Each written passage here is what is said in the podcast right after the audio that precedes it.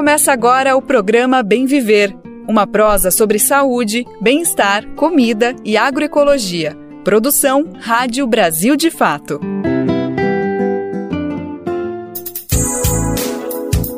Bora para mais uma? Hoje é segunda-feira, dia 23 de outubro de 2023. Está começando mais uma semana e com ela mais uma edição do Bem Viver. Eu sou Lucas Weber e te acompanho ao longo desses próximos dias aqui para a gente debater tudo o que está acontecendo no Brasil e no mundo, sempre com a visão popular dos fatos que o Brasil de fato proporciona, que o Brasil de fato traz pra gente. Então vamos lá saber tudo o que vai rolar nesses próximos dias, também entender o que aconteceu ao longo do final de semana, agora no Bem Ver que tá só começando. A gente vai começar o programa de hoje falando de uma decisão muito importante. O presidente Lula vetou o marco temporal para terras indígenas. Sob pressão tanto de indígenas quanto do Congresso Nacional, o presidente Lula vetou parcialmente o projeto de lei que foi aprovado no Congresso. Ficou de fora justamente o entendimento sobre o marco temporal que estabelecia a data de 5 de outubro de 1988, quando foi promulgada a Constituição como o momento para a demarcação das terras indígenas. Lembrando que essa tese já havia sido derrubada pelo Supremo Tribunal Federal, o STF, mas mesmo assim, congressistas botaram a proposta para frente e aprovaram a tese, que agora foi vetada por Lula. Mas alguns pontos preocupantes que estavam no projeto de lei foram sancionados, então a gente vai entender pontinho por pontinho o que, que aconteceu. Outro tema para o programa de hoje, a gente vai falar como o desmatamento e as queimadas estão influenciando no clima da região norte do país. O nosso repórter Murilo Pajola conversou com indígenas de Tefé e Santo Antônio do Içá, da região do Vale do Javari, no Amazonas. Eles denunciaram a falta de água e alimentos, aumento das queimadas e as consequências da seca para essas comunidades. Eu também conversei com Porã Potiguara, ele é membro da organização do Encontro Nacional dos Estudantes Indígenas, que terminou na última sexta-feira na Paraíba. Entre os temas debatidos estão educação, saúde e territorialidade indígena. Porã Potiguara falou sobre o balanço do evento, a participação do governo e as expectativas para o ano que vem, quando o evento acontece em Brasília. A gente também vai trazer uma conversa que eu tive com a deputada Vanessa Rosa, a segunda mulher negra a ocupar a Assembleia Legislativa de Santa Catarina. A primeira deputada estadual foi Antonieta de Barros, há 89 anos. Outro assunto para o programa de hoje: crianças e adolescentes negras correm mais risco de acidentes e mortes do trabalho no Brasil. Os dados são de um estudo recentemente publicado pela Fiocruz e escancaram o racismo no trabalho infantil. Em uma década, quase 25 mil pessoas de até 17 anos foram vítimas de acidentes enquanto trabalhavam. Outro assunto do programa de hoje, a gente vai falar de órgãos de justiça de Minas Gerais e Espírito Santo que pediram julgamento antecipado parcial de mérito, pedindo a condenação da empresa Vale, BHP e Samarco pelo rompimento da barragem Mariana em 2015. O entendimento é de que, passados oito anos do crime ambiental, existem fatos incontestáveis que não precisam mais de provas. Esses são alguns, mas são vários os destaques do programa de hoje. Bora lá que o programa está só começando. Antes de falar sobre tudo isso que a gente acabou de anunciar, é sempre bom lembrar que nosso programa vai ao ar de segunda a sexta-feira, sempre a partir das 11 horas da manhã, pela rádio e também pelas principais plataformas de podcast, além das rádios parceiras que retransmitem Bem Viver. O Bem Viver é transmitido pela Rádio Brasil Atual, 98,9 FM na Grande São Paulo, e também pela internet na nossa rádio web no site radiobrasildefato.com.br para o mundo inteiro. E também dá para ouvir no seu tempo, a hora que você quiser é só acessar o site do Brasil de Fato ou buscar o programa nas principais plataformas de podcast e na rede de rádios parceiras que retransmitem o Bem Ver de norte a sul do país. Inclusive, quem quiser se somar com a gente nessa caminhada, nessa missão de colocar a voz do Bem Ver para repercutir por aí, tá mais do que convidado, mais do que convidada. Vai lá em radiobrasildefato.com.br e clique em como ser uma rádio parceira. Brasil de Fato 20 anos. Apoie e lute.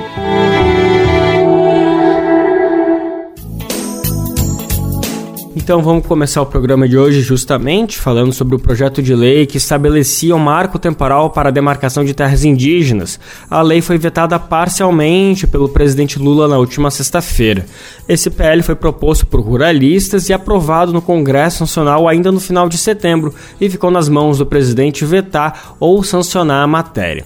O Supremo Tribunal Federal já tinha derrubado essa tese, portanto, entidades indígenas e também ministérios, além de órgãos como o Ministério Público Federal, já alegavam que o projeto aprovado pelo Congresso era inconstitucional. Coube a Lula então vetar essa parte que brigava com a decisão do STF, mas outras coisas passaram que também são uma verdadeira ameaça para a demarcação de terras indígenas, pela luta dos direitos indígenas no país. A gente vai entender melhor o que, aconteceu, o que, que ficou de dentro, o que, que ficou de fora Agora na reportagem de Murilo Pajola, quem conta pra gente é o nosso repórter Daniel Lamir. O presidente Luiz Inácio Lula da Silva do PT vetou parcialmente o projeto de lei 2903 que institui o marco temporal das terras indígenas. A decisão foi tomada na última sexta-feira, dia 20, o último dia que Lula tinha para decidir sobre o veto. O chefe do executivo declarou ter barrado o critério de tempo para demarcações, que foi declarado inconstitucional pelo STF, Supremo Tribunal Federal. Mas o petista manteve outros pontos do PL, considerados retrocessos pelas organizações dos povos indígenas que pediam o veto integral. Nas palavras da ministra Sônia Guajajara, os vetos apresentados pelo presidente podem ser considerados como uma grande vitória, que reafirmou a decisão do Supremo Tribunal Federal, garantindo o compromisso do governo com a agenda indígena, ambiental e internacional. Em 11 de outubro, o Ministério dos Povos Indígenas havia emitido posicionamento público a favor do veto integral. Em nota divulgada após o veto parcial de Lula, a pasta disse que a análise do presidente priorizou os aspectos constitucionais do PL 2901. O Ministério dos Povos Indígenas informou que seguirá dialogando com o Congresso Nacional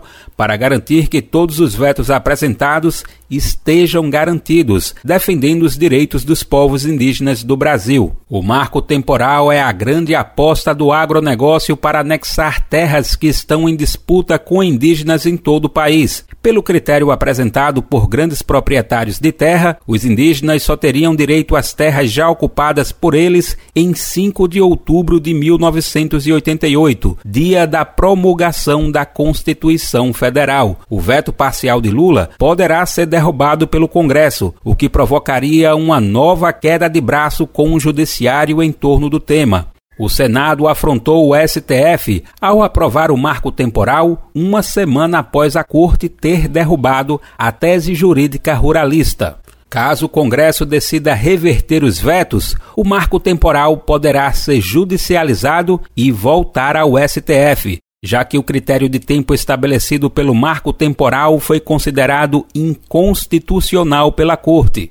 O tema também gerou divergências dentro do governo. Ministros ligados à causa ambiental, como Marina Silva, do Meio Ambiente, e Sônia Guajajara, dos povos indígenas, eram favoráveis ao veto total. Pelas pastas de Relações Institucionais e da Agricultura, Alexandre Padilha e Carlos Fávaro defendiam que um veto integral criaria desgastes para o governo no Congresso, onde a maioria de políticos ruralistas apoia o marco temporal. O PL prevê ainda outros pontos polêmicos, como a retomada de terras indígenas em caso de mudanças culturais dos povos e a plantação de transgênicos nas áreas demarcadas, além do contato forçado com indígenas isolados em nome do chamado interesse nacional. A APIB, Articulação dos Povos Indígenas do Brasil, declarou mais cedo que a sanção de Lula ao projeto fosse total ou parcial, violaria as diretrizes do Comitê de Direitos Humanos das Nações Unidas. Do Recife, da Rádio Brasil de Fato, com reportagem de Murilo Pajola. Locução: Daniel Lamir.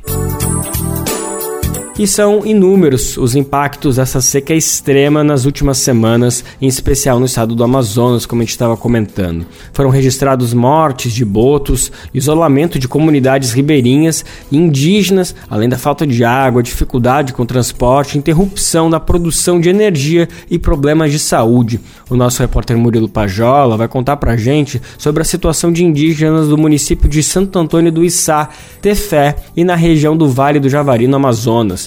No Médio Solimões, indígenas denunciam que os peixes estão morrendo e há invasão nas terras indígenas, além da falta de água e alimentos para essas comunidades que convivem com as queimadas e a consequência delas. O Amazonas decretou emergência ambiental após registrar quase 7 mil queimadas só em setembro, número que está bem acima da média e é registrado em um período de seca severa depois de anos de desmatamento em alta. A gente vai entender melhor essa situação, especialmente dessas comunidades que a gente acabou de citar, agora na reportagem de Murilo Pajola. A paisagem não é mais a mesma na aldeia Betânia, dos indígenas Ticuna, no município amazonense de Santo Antônio do Içá. O rio Içá, que banha a comunidade, mais parece um deserto. A seca extrema que atinge o Amazonas expõe vulnerabilidades históricas dos povos indígenas na região. Um exemplo é o abastecimento de água. Sem poços artesianos, a principal fonte costuma ser os rios e igarapés que cortam os territórios. Mas no rio Solimões e seus afluentes a água secou e muitas comunidades estão convivendo com a sede. Segundo Mariazinha Baré, coordenadora da articulação das organizações de povos indígenas do Amazonas, outro ponto vulnerável é a segurança territorial. Ela diz que não indígenas estão se aproveitando da seca para invadir os territórios e fazer a pesca ilegal. As outras regiões também é a região ali de, do Médio São Limões, de Fonte Boa, Jutaí, onde também eles relataram que os peixes, né, das áreas de manejo estão morrendo e lá tem mais um agravante: os invasores, os não indígenas, invadindo os territórios para justamente, né, está morrer, vamos tirar. E, e, entre morrer e tirar, é melhor que tire também. Mas por que não dá condições para que os indígenas retirem, né, e guardem, inclusive, isso para a alimentação deles? Na aldeia Porto Praia, no município de Tefé, um dos mais atingidos, os indígenas estão isolados está difícil conseguir água, alimentos e acessar a cidade para sacar benefícios sociais, como o Bolsa Família. As aulas das crianças estão paralisadas. Os barcos, que já não servem para transporte, estão atracados em pequenos lagos no que já foi o fundo do rio Solimões. A fumaça das queimadas que encobre Manaus também atingiu as comunidades indígenas do estado indígenas tiveram que correr para salvar casas, animais e plantações. Nos territórios, eles usam a pouca água que resta para tentar apagar os focos de incêndio conforme relata a liderança indígena Mariazinha Baré. Porque queimadas no estado do Amazonas, né, ela não é comum. E agora estamos com queimadas dentro de terras indígenas. Só não sabemos dizer se é criminoso ou não. Eu recebi, por exemplo, um vídeo do pessoal de Quari. Né? Lá eles estavam me relatando né, que eles acham que é um incêndio criminoso, que é justamente para culpar os indígenas. Porque, infelizmente, é uma realidade não gostam dos povos indígenas. Então, o que puder fazer para criminalizar os povos indígenas, vão fazer. A situação é descrita como caótica no Vale do Javari, terra indígena no extremo oeste do Amazonas. Os indígenas da região vivem sob ameaças de narcotraficantes e pescadores ilegais que assassinaram o jornalista Dom Phillips e o indigenista Bruno Pereira. Agora, a batalha é contra a seca, o coordenador da União dos Povos Indígenas do Vale do Javari, Bushi Matiz, relata que o baixo nível dos rios encarece o transporte de alimentos. E aí a gente precisa de ajuda com combustível, né? Combustível, alimentação, porque quanto mais está secando o rio e o preço de combustível está crescendo muito alto e os preços de produto também estão tá crescendo muito alto, porque a embarcação não chega até a cidade local para abastecer município. Então a nossa situação aqui nessa região é muito caótica, entendeu? Na última semana, o vice-presidente Geraldo Alckmin anunciou obras de dragagem do leito do Rio Solimões, no trecho que liga Manaus ao Vale do Javari. O governo do estado do Amazonas afirmou que fornece cestas básicas às populações afetadas. No Amazonas, organizações indígenas pedem que o governo federal declare emergência climática na região Mariazinha Baré lamenta que o impacto aos povos indígenas não provoque tanta comoção. Eu não vi nenhuma reportagem dos indígenas mesmo se manifestando, falando sobre essa situação, esse tipo de coisa. Não, vimos muito mais a situação do Boto e da comunidade ribeirinha. Não desmerecendo, porque a gente está junto nessa luta, né? Vivemos né, da, da, da floresta, dos rios, por aí vai. Mas essa é a grande realidade e essa tem sido a nossa os nossos questionamentos para os governos, os grandes é, financiadores, de que eles falam da floresta em pé, mas não falam daqueles que uhum. mantêm a floresta em pé, que cuidam. Né? E isso a gente tem falado muito, muito, muito mesmo. De Lábrea, no Amazonas, da Rádio Brasil de Fato, Murilo Pajola. Agora no Bem Viver a gente vai falar sobre um evento muito importante que acabou nessa última sexta-feira, dia 20, que foi o décimo encontro nacional dos estudantes indígenas, o Enem. A edição desse ano aconteceu na Paraíba, na cidade de Rio Tinto, onde tem a Universidade Federal da Paraíba e também onde fica a aldeia Jaraguá, lá do povo Potiguara. A gente vai falar agora com um dos responsáveis pela, por toda a organização do evento, uma das pessoas que está eh, desde a segunda edição desse encontro, que já está indo para sua décima, décima edição, concluiu agora a décima edição e trouxe como tema análise da conjuntura da presença indígena no ensino superior na última década. Então, um evento muito importante para fazer uma consolidação, um apanhado de do que, que foi especialmente o ingresso dos estudantes indígenas no ensino superior do Brasil. Bom, quem está aqui comigo vai falar, vai trazer toda essa análise é Porã Potiguara, ele é engenheiro florestal e justamente está por trás da organização do evento, como eu comentei, está desde a segunda edição, então tem um respaldo bem grande para fazer essa análise com a gente. Antes de começar a falar sobre todo o evento, eu queria te cumprimentar e agradecer pela tua disponibilidade, Porã. Obrigado aí por estar disponível para falar com a gente, viu? Valeu, eu que agradeço a oportunidade. É então, o evento, né, esse ano, a décima edição, né, o primeiro foi aconteceu aí em São Carlos, na Universidade de São Carlos, né, em 2013.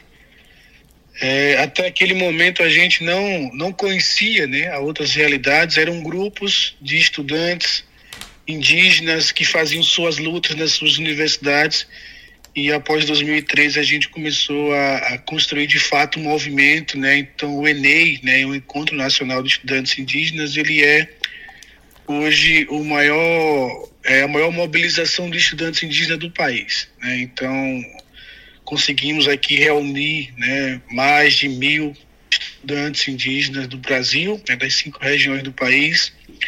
O Enem ele é um evento também itinerante, então a gente quando pensamos na, na estrutura do evento é, a gente teve a ideia de que ele pudesse estar circulando o Brasil. Isso explica por que ele está acontecendo aqui no território potiguara, na Paraíba. Deu Enem que já aconteceu em São Carlos, já aconteceu em Santa Catarina, já aconteceu no Pará, já aconteceu é, no Rio Grande do Sul, no Mato Grosso do Sul, e na Bahia, e em Roraima, né, no, quando ia ter em Roraima, ele né, foi suspenso pela pandemia né? O ano passado aconteceu na Unicamp, mas uh, a gente já tem o ano que vem em Brasília, o Enem vai ser em Brasília, já tem até data, vai ser de 12, uh, de 16 a 20 de agosto. E, e já escolhemos também o Enem 2025, que será em Manaus. Né? Então o Enem tem essa tem essa arquitetura pensada, né, de movimento, de estar circulando as regiões né, do, do país e justamente para fortalecer a luta né, dos estudantes indígenas naquela universidade, naquele estado. Então, o Enem tem esse papel, é, né, é acampamento, a gente realiza acampamento, é, recebemos pessoas aqui do Rio Grande do Sul, pessoas né, do Pará, pessoas de Manaus, da Bahia, de Minas, de Brasília, e a gente hoje aí está encerrando né, essa décima edição, né, que foi um sucesso, e a gente espera que a gente consiga né, é, pautar junto ao MEC, junto à CESU, a né, Secretaria de Ensino Superior, as nossas demandas. Né? E aí eu gostaria de deixar registrado que nós estamos na décima edição e a gente não conseguiu ainda sequer né, conversar com a CESU dentro do espaço do Enem. E aí Brasília vai ser esse desafio por estar próximo, né, por estar do lado, a gente vai insistir né, nessa presença do, da CESU dentro do evento que a gente possa estar dialogando né, sobre as nossas demandas no ensino superior, especialmente a construção de uma ciência que nos inclua também, né, e que inclua os nossos saberes tradicionais. Ótimo, ótimo, por obrigado por essa introdução importante, enfim, saber um pouquinho da história, né, para a gente entender a dimensão desse encontro aí que já está completando 10 anos e quero saber um pouquinho mais desses desafios que vocês estão trazendo, traçando para o ano que vem para Brasília, que vai ser que é isso, né? Já que vai acontecer na capital federal, na porta do governo, na porta do Congresso, na porta do STF, então tem um peso especial, embora talvez se distancie de outros territórios tradicionais, mas enfim, acho que tem esse peso aí. A gente sabe que as mobilizações indígenas vêm se concentrando em Brasília, isso vem acontecendo nos últimos anos, nas últimas décadas, justamente por fazer pressão frente ao governo e todas as instâncias de poder.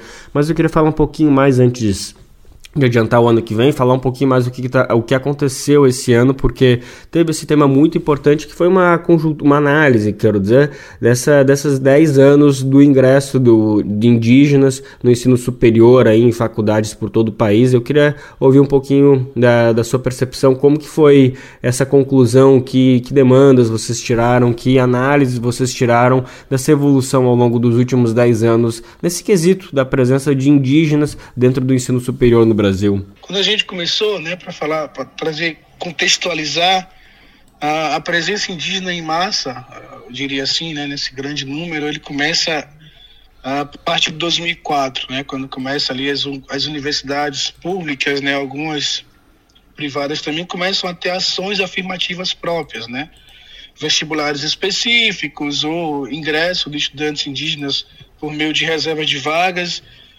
mas eram ações próprias. E aí começam esses estudantes a, a, adentrar, então eu lembro muito bem da UNB, né, a UFMG, a UFBA, a, a própria UFSCar também é, é parte desse grupo e começa a ter essa presença indígena no ensino superior. Né? E a gente começa ali, naquela época, a brigar pelo acesso, né? que os vestibulares específicos, que o vestibular vá até as comunidades.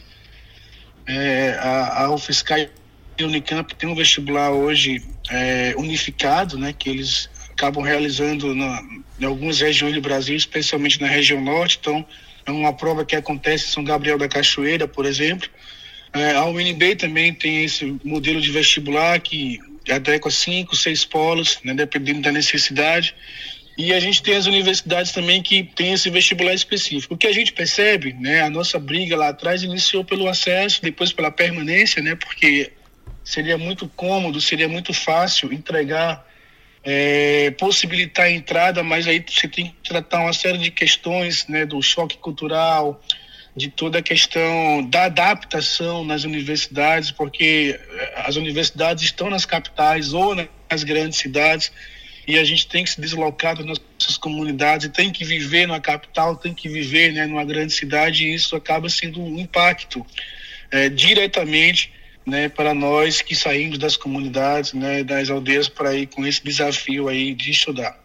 E aí a gente passa a lutar pela permanência, né, permanência essa que depois, em 2013, justamente no ano que aconteceu o primeiro Enem, é, teve um programa né, pelo FNDE, né, do MEC, que é o, o, Bolsa Permanência, que atendia indígenas, que atende indígenas e, e quilombolas, e que esse programa foi perdendo é, foi deixando de existir ao longo do tempo. Né? Isso impactou diretamente na nessa permanência né, do, dos estudantes indígenas nas universidades, porque era uma, é uma bolsa que pagava o valor de 900 reais, né, quando foi pensado, hoje ela teve um aumento para 1.200, e a gente foi perdendo ela ao longo do tempo, justamente quando houve a mudança ali, quando a Dilma né, sofreu, por assim dizer, né, o golpe, e o, o Michel Temer assume, então a gente começa a ter uma redução no número e na época né, do, do governo passado, governo Bolsonaro, a gente nem teve sequer inscrição né, de estudantes indígenas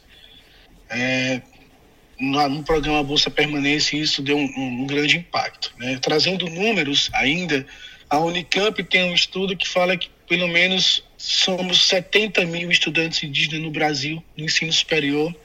Destes, é, apenas 40% nas universidades públicas. É, e é engraçado eu trazer números porque até 2014 a gente não existia quanto étnico-racial dentro do, do censo do ensino superior. Eu falo isso com propriedade porque eu fiz parte do Conselho Nacional da Lei de Cotas e a gente sempre questionava, mas quantos somos, né? Realmente, quantos somos no Brasil, né? Indígenas, né? Sejam pretos, né? Pardos, é, quilombolas, né, quais cursos estamos ocupando, era um dado que não tinha porque no censo do ensino superior não existia esse quantitativo, né, não existia essa contabilização. E aí quando a gente tem um resultado de 2015, né, 2016 aparece um número é, já ali 45 mil estudantes indígenas no ensino superior e é engraçado é, fazer essa análise porque a gente começa a ter reportagens do tipo assim, a presença indígena no ensino superior aumenta em 400%. E na verdade não foi um aumento de 400%. É, foi apenas que passamos a existir quanto quanto identidade, né, quanto identidade étnico-racial, quanto povos, né, quanto indígena dentro do, do próprio censo né, do ensino superior. Então acaba que é, é, isso é fruto da nossa luta também, né? De dizer que estamos presentes, que a gente está nas universidades e que a universidade precisa é, entender né, que temos especificidades né, e que precisa entender para nos aceitar, né, para nos receber de uma forma acolhedora. A universidade ainda é um espaço muito excludente, né? O ambiente acadêmico, o ambiente de ensino ainda é muito excludente. O professor ele e aí eu, eu quero né, citar aqui o cacique José que aqui no evento, né, numa das, das suas falas aqui na abertura, ele disse que o importante não é o professor, o importante tem que ser o aluno, né, o importante tem que ser esse estudante. Então, é, esse discurso de que a sala de aula é minha, né, são meus métodos, métodos são minhas formas de ensino, é, é, preciso que se repense isso, porque o importante lá é o aluno, é o estudante, não o professor. Então, isso saiu também aqui do evento. A gente entende que a gente tem que continuar a brigando, é, brigar pelo acesso, brigar pela permanência e brigar justamente pelo acolhimento.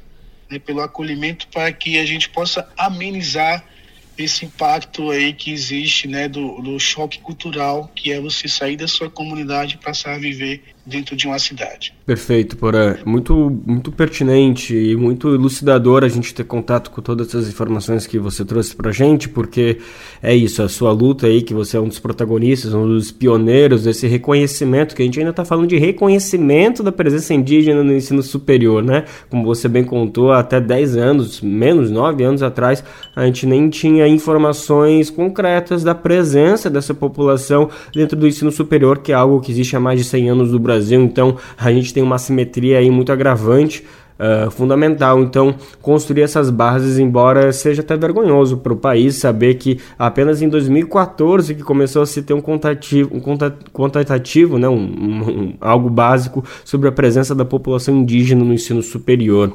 É, ano. agora para fechar nossa conversa, agora sim peço para você fazer essa análise das expectativas para o ano que vem, aí, embora a gente ainda esteja em momento de celebrar e, e enfim, analisar o que, que foi esse décimo encontro, mas você trouxe uma informação que me impressionou muito, que embora o Enem já exista há 10 anos e a gente esteja, por exemplo, agora com o governo que existe, inclusive o Ministério dos Povos Indígenas preocupado com essa demanda, mesmo assim, pelo que eu entendi, então o governo ainda não conseguiu abrir portas para ter um diálogo é, direto, um diálogo concreto com o Encontro Nacional dos Estudantes Indígenas. Conta um pouquinho, então, só pontua exatamente qual é a situação. Vocês não conseguiram ainda ter, então, um diálogo frente com o Ministério dos Povos Indígenas, então um pouco com o MEC, e essas são as expectativas para o ano que vem. É isso, Porã? Com, com o MPI a gente tem diálogo, né? O MPI inclusive apoiou o evento, né? Esteve presente o secretário executivo na abertura, é, tivemos alguns diretores também que presentes no evento, que são, inclusive, diretores que já participaram do, do Enem, que são diretores que já organizaram, o próprio secretário executivo, Luiz Eloy Terena, organizou a segunda edição do evento, né? É fruto também dessa luta e é muito gratificante a gente ter, né? Essa possibilidade hoje é, nos enxergar, né? Quanto futuro, né? Poder passar para os participantes, para os estudantes que a gente consegue chegar, que a gente sim é, é, é, temos essa toda essa capacidade e que isso é um projeto, né? Isso é um projeto do próprio movimento indígena né, que era ter os jovens indígenas nas universidades, que esses jovens pudessem estar ocupando locais de decisão. Né, em relação ao MEC, ah, as, durante as edições dos eventos, né, dos Eneis, a gente tem a presença do MEC, mas como SECADI, quando tinha SECADI, né, que retornou agora. E aí a SECADI é, né, que, que fala da questão indígena, mas a gente quer tratar né, com o MEC com quem é responsável pelo ensino superior. Né? Então, foram enviados convites é, para a CESU, foi enviado convite para a CAPES, foi enviado convite para a CNPq, para que a gente possa estar tá discutindo né, esse modelo de ciência, o que é ciência na nossa concepção, mas não tivemos retorno. Né? Tivemos um retorno apenas da, da CNPq faz duas semanas, né, perguntando a possibilidade do, de, ter, de ter uma participação virtual. E aí vem o desafio, né, porque estamos aqui numa comunidade indígena e a gente não tem internet disponível né, para fazer uma live, para fazer um debate virtual. Então, mesmo sendo enviados os convites ainda em julho, né, e, e, e é importante frisar isso, em julho passado, que foi feito o envio dos convites, convidando para a mesa, apresentando a proposta do evento, né, mostrando, trazendo esse histórico do evento e também falando da importância desse debate. Né? A gente quer uma aproximação sim, com a CESU, a gente quer construir de fato o ensino superior, que ele possa ser inclusivo, que ele possa respeitar nossas especificidades. Né? A gente quer que as universidades estejam preparadas para receber o diferente. E eu não falo só de indígena, né? Eu falo do, do diferente, eu falo da comunidade tradicional, eu falo dos quilombolas, eu falo dos ciganos, né? Eu falo do próprio pessoal LGBT, né, LGBTQIA+. Então que a gente possa aí estar tá, tá, tá construindo, né, é, essa universidade está deixando ela com a cara, né, brasileira, não que ela seja uma universidade, uma ciência eurocêntrica, né, uma ciência muito cartesiana, mas que consiga que a gente consiga aí construir, né, novos passos, novos momentos, né, uma nova ciência ou uma ciência nossa mesmo de Brasil.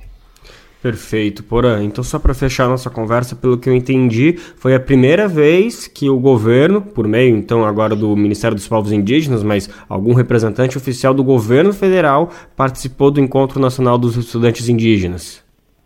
Não, não, já tivemos essa participação. O que a gente quer, é, já teve, como eu falei, né? O governo já chegou aí, a própria FUNAI já foi, o MEC já foi também no começo, mas o MEC ia quanto SECADI, né? Que é a Secretaria de Educação, não lembro agora a sigla de alfabetização e diversidade, algo do tipo. E mas a gente quer discutir com o ensino superior, a gente quer discutir com quem é responsável pelo ensino superior no Brasil. Né? E nesse caso é a CESU, né? Que é a Secretaria Especial, é a Secretaria de Ensino Superior, especial não, é da, do MEC. Então, a gente entende que o MEC está presente quanto SECADI, mas a gente não quer só SECADI. A gente quer a SECADI e queremos a CESU. Nós queremos a CNPq, a gente quer a, a o, o CAPS, sabe, para poder discutir ciência. A gente quer tudo isso. Tá ótimo. Então, Porã, obrigado mais uma vez aí pela tua participação. Foi ótimo te ouvir. E aí, seguimos em contato aí, né? Seguindo com o respaldo de tudo que aconteceu e também já se preparando para o 11 encontro que acontece em Brasília aí, como o senhor acabou de confirmar pra gente. Exato, exatamente. É isso. Um abraço. Um grande abraço. A gente acabou de conversar com o engenheiro florestal Porã Potiguar. Ele é um dos realizadores, um dos responsáveis pelo Encontro Nacional dos Estudantes Indígenas, que chegou na sua décima edição agora. Aconteceu na aldeia Jaraguá, em Rio Pinto, na cidade de Rio Pinto, na Paraíba, com o tema Análise de Conjuntura da Presença Indígena do Ensino Superior na última década. Outro assunto sério que a gente traz para o programa de hoje é sobre trabalho infantil. É considerado trabalho infantil todo aquele trabalho realizado por crianças com idade inferior ao permitido pela legislação brasileira. A gente sabe que, devido à realidade tão desigual no país, A prática do trabalho infantil não é uma escolha. Ela ocorre principalmente em famílias de baixa renda que estão em situação de vulnerabilidade social e que precisam recorrer ao trabalho precoce. A erradicação de todas as formas de trabalho infantil até 2025 é uma das metas dos Objetivos de Desenvolvimento Sustentável da ONU. O Brasil, inclusive, foi um dos países que assinou o documento se comprometendo a acabar com isso. Em uma década, quase 25 mil pessoas de até 17 anos foram vítimas de acidente enquanto trabalhavam. É o que aponta um estudo da Fiocruz divulgado no dia 13 deste mês. O levantamento mostra que crianças e adolescentes pretos e pardos estão mais expostos aos riscos de trabalho infantil e esses dados escancaram o racismo no Brasil. Entre os setores de alto risco estão o comércio, agropecuária, extrativismo e construção civil. A gente vai saber mais detalhes agora. Quem conta pra gente é a nossa repórter Nara Lacerda. Repórter SUS. O que acontece no seu sistema único de saúde? Dados divulgados pela Fiocruz, a Fundação Oswaldo Cruz, mostram que entre 2011 e 2020 foram registrados 24.909 acidentes de trabalho envolvendo crianças e adolescentes no Brasil. O número de óbitos chegou a 466 nesse período. Em 16% dos casos, as vítimas tinham menos de 14 anos, faixa etária em que o trabalho é ilegal no país. A pesquisa Perfil dos Acidentes de Trabalho com Crianças e Adolescentes no Brasil, de 2011 a 2020, aponta que as vítimas mais frequentes são jovens pretos e pardos. Mais de 56% dos óbitos registrados no período ocorreram nessa população. Embora a maior parte dos acidentes de trabalho tenham envolvido pessoas brancas, o recorte de idade também reforça o risco maior para crianças e adolescentes negros e negras. O estudo diz, abre aspas, nas faixas de 14 a 15 anos e de 5 a 13 anos, predominam crianças e adolescentes de raça barra cor da pele negra, pardos e pretos. Por sua vez, entre os óbitos notificados, a proporção de óbitos de negros é de 56,2% e supera a de brancos, de 40,1%, fecha aspas. Segundo Hélida Hennington, professora da Escola Nacional de Saúde Pública Sérgio Arouca, da Fiocruz, a realidade pode ser ainda mais grave, já que há subnotificação nos registros. Sabendo também que os dados acidente de trabalho, apesar de números terríveis, são notoriamente subnotificados no nosso país, como é que podemos aceitar tantas crianças e adolescentes trabalhando, vítimas de acidentes e, o que é pior, morrendo em decorrência de acidente de trabalho? Como podemos aceitar 47 crianças mortas por acidente de trabalho a cada ano? A maioria crianças negras e pobres, crianças muito pequenas, pois, como se sabe, a gente vive, infelizmente, num país racista. De acordo com a pesquisadora, 73% dos acidentes foram classificados como típicos, que ocorrem no ambiente de trabalho ou fora dele, a serviço da empresa, e os riscos são consequência da atividade laboral. É o caso, por exemplo, de um adolescente que trabalha num canavial cortando cano e se corta com facão. Isso é um acidente típico. Ou de uma criança que vende bala na rua e acaba sendo atropelada. Os modos de prevenir acidentes de trabalho vão depender muito do tipo de atividade, né, do processo, do ambiente de trabalho da forma como o trabalho se organiza.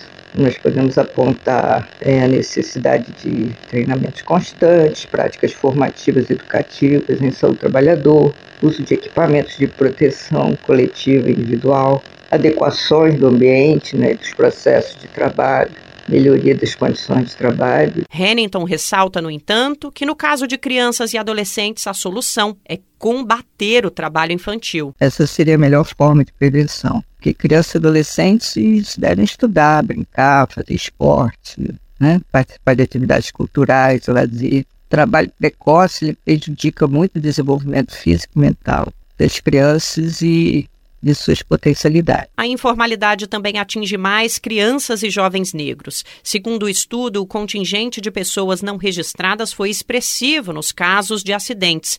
Mais de 84% dos trabalhadores informais eram do sexo masculino e quase 50% eram negros, na faixa etária de 16 a 17 anos. Ainda de acordo com o estudo, na década observada houve aumento de 3,8% no registro de acidentes com crianças de 5 a 13 anos. Cabe ressaltar que o trabalho nessa idade é proibido por lei no Brasil. Nas faixas etárias a partir de 14 anos, em que a ocupação já é legalizada, houve queda de 50% dos acidentes. O setor de serviços é o que mais concentra situações dessa natureza. Isso inclui serviços domésticos, hotelaria, alimentação, embelezamento e cuidados pessoais e trabalhadores das chamadas funções transversais, o que engloba, por exemplo, embaladores e alimentadores de produção. Entre as atividades também aparecem o trabalho no comércio, na indústria extrativa, na construção civil e na exploração agropecuária. O total de acidentes de trabalho registrados entre crianças e jovens ao longo da década analisada representa 3% de todas as ocorrências do período. De São Paulo, da Rádio Brasil de Fato, Nara Lacerda.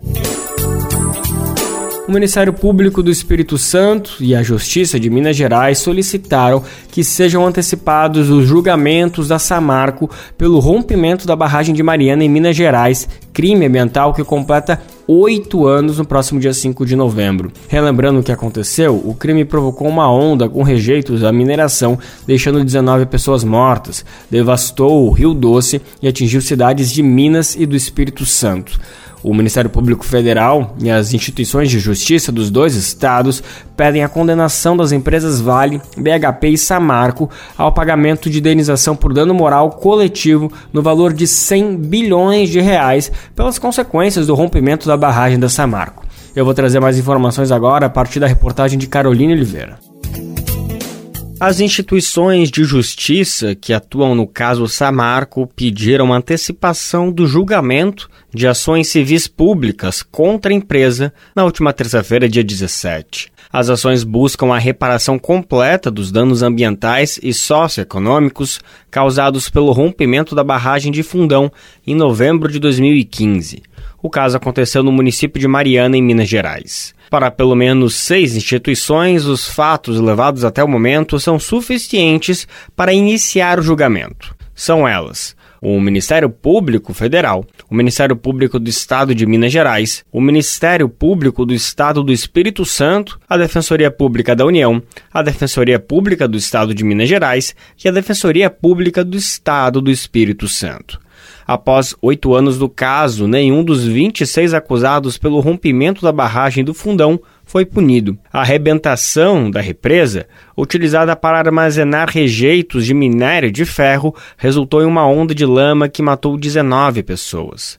Também houve contaminação do rio Doce, do solo, do mar e da flora. No total, a lama devastou uma área de cerca de 32 mil quilômetros quadrados, atingindo 49 municípios situados até alcançar o Oceano Atlântico. Em poucos minutos após o rompimento, a cidade de Bento Rodrigues, a 8 quilômetros da barragem, chegou a desaparecer em meio à lama. De acordo com o Ministério Público Federal, por meio do sistema indenizatório simplificado, foram reconhecidos os danos. Eles são caracterizados em socioambientais e socioeconômicos e implicam no pagamento de indenizações pelas RES sem interposição de recursos. As instituições de justiça argumentam que uma empresa só praticará um ato ilícito e lesivo se os benefícios decorrentes do ato forem maiores do que os custos. Uma ação coletiva que garante uma tutela integral aos danos causados aos direitos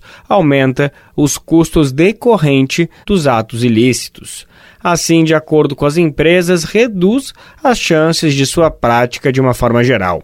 Os órgãos ainda sustentam que o cálculo de indenização deve considerar a capacidade financeira das empresas envolvidas, neste caso devendo incluir a maior delas, a BHP, e a segunda maior, a Vale, mineradoras globais que registraram lucros líquidos na casa de bilhões de reais. De São Paulo, da Rádio Brasil de Fato, com reportagem de Carolina Oliveira, locução Lucas Weber.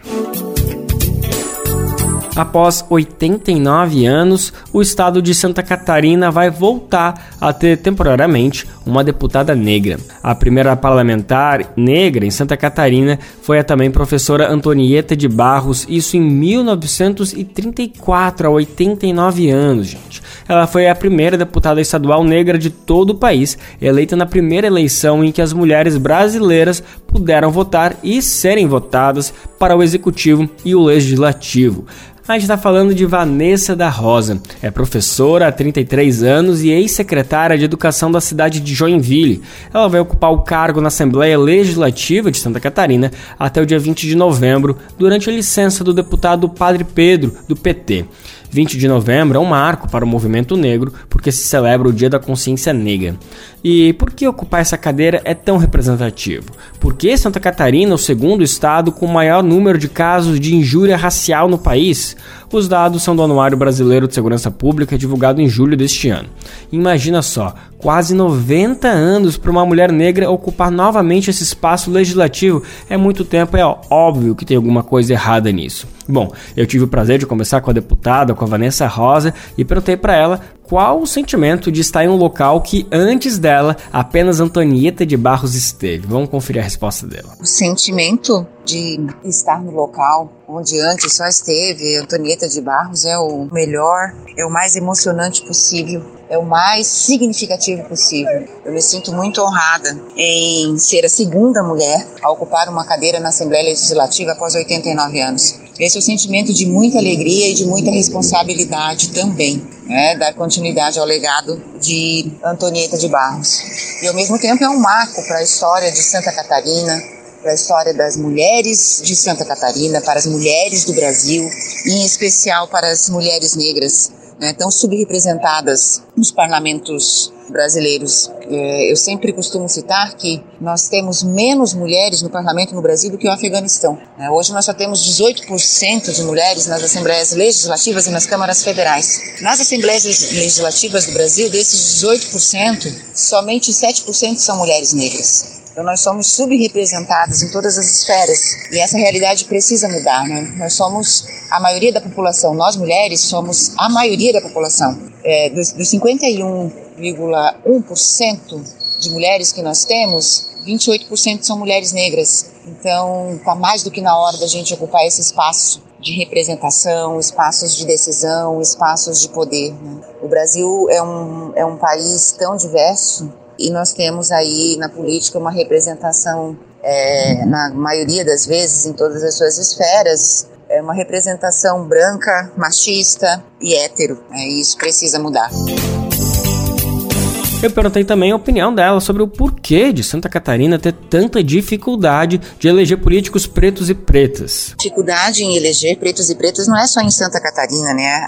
A dificuldade de eleger pretos e pretas é do Brasil como um todo. Não podemos esquecer que nós vivemos 400 anos de escravização e os resquícios disso afetam a sociedade até hoje, né? Para as mulheres, de uma forma geral, já é difícil chegar nos espaços de poder. Vocês imaginem para as mulheres pretas e para os homens pretos né, com tantos anos aí de teorias racistas, duvidando da nossa intelectualidade, duvidando da nossa inteligência, nos tratando como desalmados, não como escravizados e sim como escravos, né, como se alguém nascesse escravo. Então assim, o parlamento brasileiro é esse, né, é branco, machista, racista, heterossexual. Enquanto nós não potencializarmos negros e negras a estarem nesse espaço, enquanto nós não tivermos né, políticas públicas que potencializem a participação maior de negros e negras, vai ser muito difícil, porque o, o, o parlamento ele é, ele é um ambiente hostil, ele é um ambiente muitas vezes agressivo. É, a violência política é muito grande, a violência de gênero também está dentro dos parlamentos. Então, para, para as mulheres, de uma forma geral, é um espaço intimidador, é um espaço que as pautas são desconsideradas, é um espaço que os microfones são cortados, que muitas vezes as mulheres são ridicularizadas, agredidas que os homens se importam muito mais com o cabelo e com que as roupas que, que elas vestem do que com o conteúdo que está sendo discutido. Então precisa uma, uma reforma geral nesse ambiente político. E, né, e da, da, sociedade passar a entender também que lugar de mulher é onde ela quiser. E em relação aos negros, é, a gente carece sim de políticas públicas, embora nós tenhamos um sistema de, de cotas e que é, representou muitos avanços em várias áreas, principalmente na educação no Brasil. Nós precisamos fomentar muito mais para que a gente aumente essa representatividade no, no legislativo. Na última sexta-feira, relatores da ONU acusaram Israel de cometer crimes contra a humanidade. O grupo, formado por sete especialistas, também alertou para o risco de genocídio em Gaza. Eles pediram cessar-fogo imediato e o fim da ocupação de Israel nos territórios palestinos. O grupo classificou o ataque ao hospital na semana passada, que deixou 471 pessoas mortas, como uma atrocidade. Eles ressaltaram também um bombardeio que ocorreu no mesmo dia do hospital, um ataque a uma escola da ONU dentro de um campo de refugiados que abrigava 4 mil pessoas deslocadas. Israel nega a autoria do ataque ao hospital. As atenções estão voltadas para a faixa de Gaza, a violência também está se intensificando em todo o território da Palestina ocupada. Segundo a ONU, 64 palestinos foram mortos na Cisjordânia entre os dias 7 e 18 de outubro. Esse total, 18, são crianças. As mortes foram provocadas pelas Forças Armadas de Israel ou civis israelenses. E falando sobre a geopolítica, como o conflito Israel e Palestina reflete no resto do mundo. E como está afetando os Estados Unidos, por exemplo? Bom, a gente comentou aqui que a maioria dos estadunidenses defendem o apoio a Israel, mas tem uma parcela significativa da base democrática que pensa diferente. A gente vai saber mais detalhes sobre essa situação, essa análise do que, que pensa o povo dos Estados Unidos, agora na reportagem de Pedro Paiva, correspondente internacional do Brasil de Fato, diretamente de Nova York. O conflito entre Hamas e Israel vem agitando a política nos Estados Unidos. Principal aliado histórico do Estado judeu, o governo estadunidense prontamente se pronunciou. No discurso feito na Casa Branca, Joe Biden criticou veementemente as ações do Hamas e caracterizou o ataque como de puro mal. Nas ruas do país, porém, vozes dissonantes ecoaram nos últimos dias. Em Nova York, manifestações pró-Palestina tomaram a Times Square, no coração da cidade. Na quarta-feira, Joe Biden desembarcou em Tel Aviv para uma visita ao primeiro-ministro Benjamin Netanyahu. A situação é delicada e Biden parece estar em uma corda bamba. O conflito pode ter consequências reais na eleição do ano que vem. Jenny Sowers, professora de Relações Internacionais da Universidade de New Hampshire, falou com o Brasil de Fato sobre o assunto. Existe um apoio muito forte de eleitores democratas nas grandes cidades dos Estados Unidos para uma espécie de apoio a Israel. Mas, na verdade, também existem eleitores democratas que são mais progressistas ou de esquerda e que têm criticado o apoio dos Estados Unidos a Israel. Então, os democratas têm um desafio para entender esses diferentes eleitores. Atalia Omer Israelense que cresceu em Jerusalém e hoje pesquisa o conflito Israel-Palestina na Universidade de Notre Dame, nos Estados Unidos, acredita que a posição do governo é contraditória.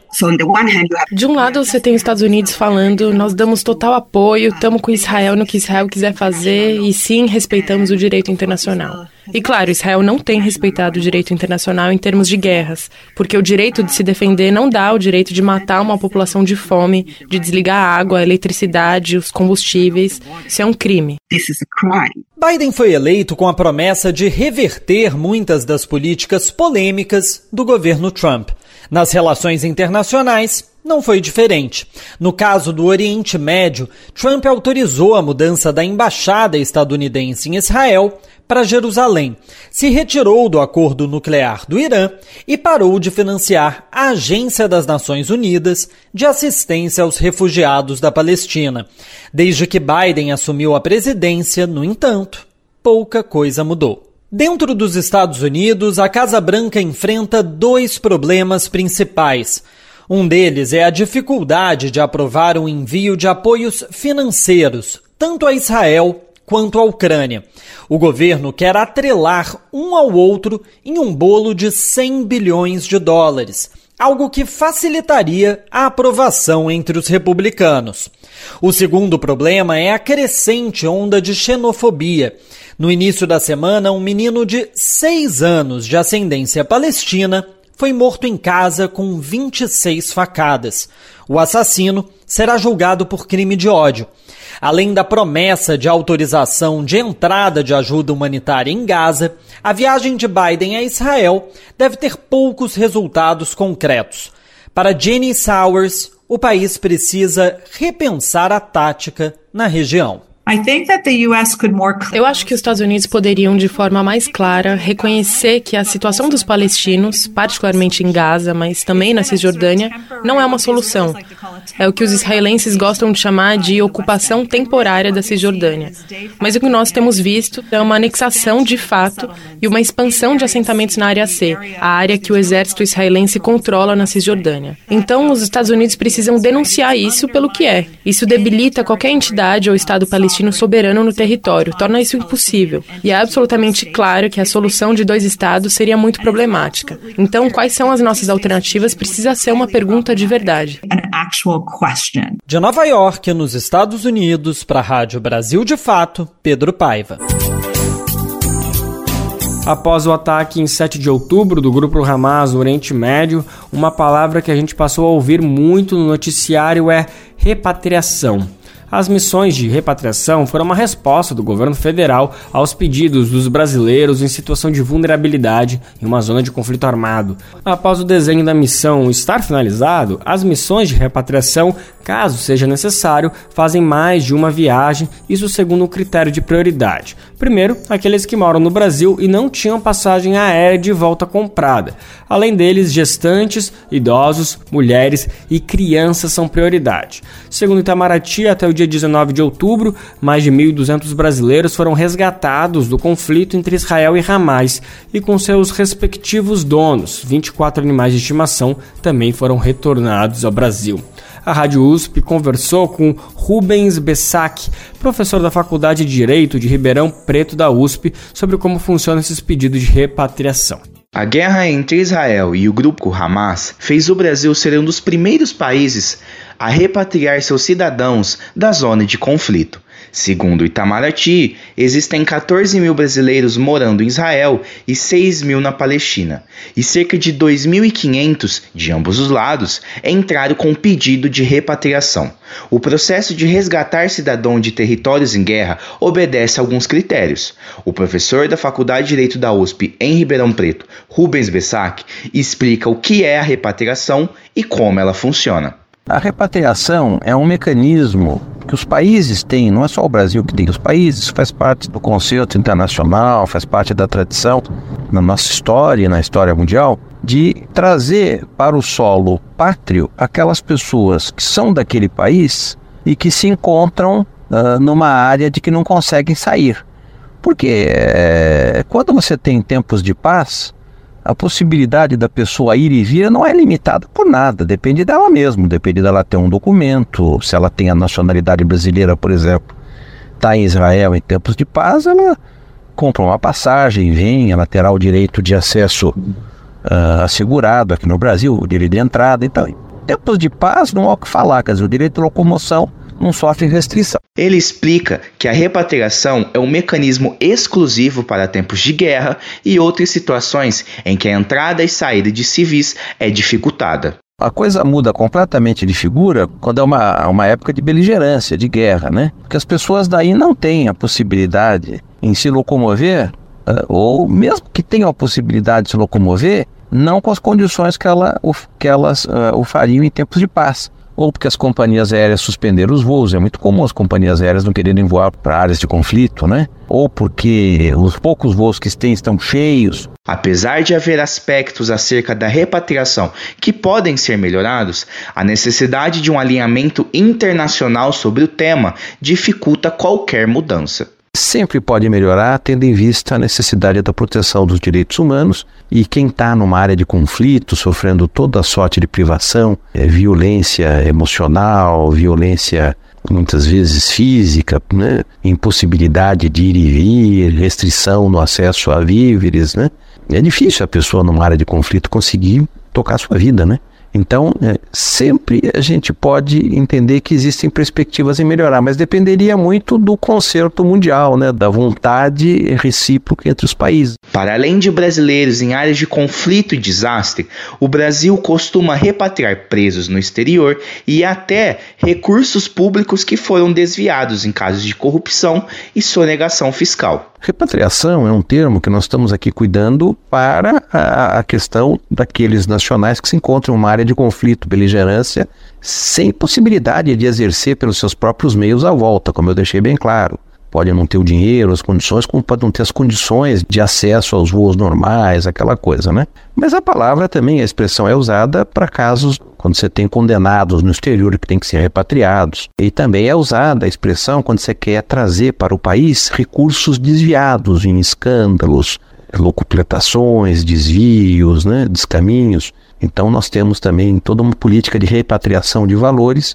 e a eventualmente acordos firmados com este ou aquele outro país. Nós ouvimos Rubens Bessac, professor da Faculdade de Direito da USP em Ribeirão Preto. Ele explicou o que é e como funciona o sistema brasileiro de repatriação. Felipe Capella, Rádio USP Ribeirão Preto. E assim, mais uma edição do Bem Viver chega ao fim. A gente te agradece por essa companhia, por essa escuta e lembrando que o programa está de volta amanhã a partir das 11 horas da manhã. Você pode conferir a gente na Rádio Brasil Atual 98,9 FM na Grande São Paulo ou no site radiobrasildefato.com.br. O programa vai ao ar em diversas rádios pelo país e a lista completa de emissoras que retransmitem o programa você encontra no nosso site na matéria de divulgação diária do programa. Aqui a gente aproveita para agradecer esses veículos por estarem com a gente. O Bem Ver também fica disponível como podcast no Spotify, Deezer, iTunes e Google Podcast. A apresentação do programa foi de Lucas Weber e roteiro de Annelise Moreira. Edição e produção de Daniel Lamir e Douglas Matos. Trabalhos técnicos de André Parocha, Edson Oliveira e Lua Gatinoni. Coordenação de Rádio e TV Muniz Ravena. Diretora de programa de áudio Camila Salmásio. Direção executiva Nina Fidelis. Apoio toda a equipe de jornalismo do Brasil de Fato. Você ouviu o programa Bem Viver uma prosa sobre saúde, bem-estar, comida e agroecologia. Produção Rádio Brasil de Fato.